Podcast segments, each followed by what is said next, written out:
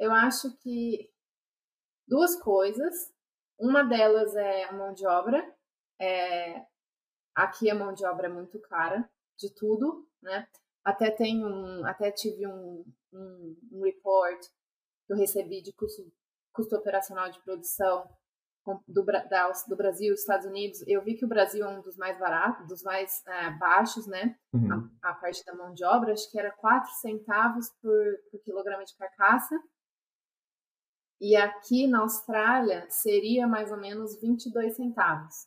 Então, cinco vezes mais, né? E isso, assim, é, é, é para tudo, né? Aqui o salário mínimo é, acho que é 19 dólares a hora. É, aqui nos Estados Unidos é mais ou menos esse valor também.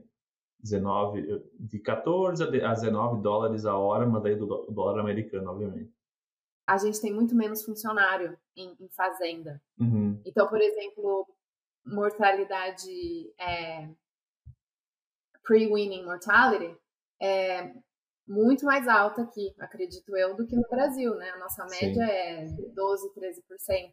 Não sei quanto é, acho que acredito que no Brasil. Isso, é, não, é, eu acho que a, a, a suinocultura, tanto a, a norte-americana como a australiana, ela tem números parecidos justo por isso, né? Por ter um padrão de mão de obra diferente, né? Menos pessoas, ou seja, otimiza mais manejos. No Brasil, acredito que a gente pode com certeza trabalhar com números abaixo de 10% a mortalidade da maternidade, por volta de 7 a 8%.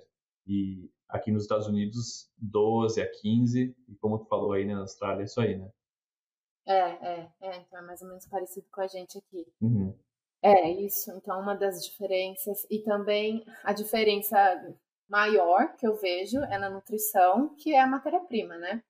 A dieta dos Estados Unidos, dieta do Brasil, corn soy, né? Uhum. É, milho e soja. Uhum. Aqui não temos milho, nunca trabalhei com milho. Trabalhamos com trigo e cevada, né? Como fonte energética a, a base né, da fonte energética, o trigo, o trigo e a cevada. E usamos soja, mas usamos muito mais canola.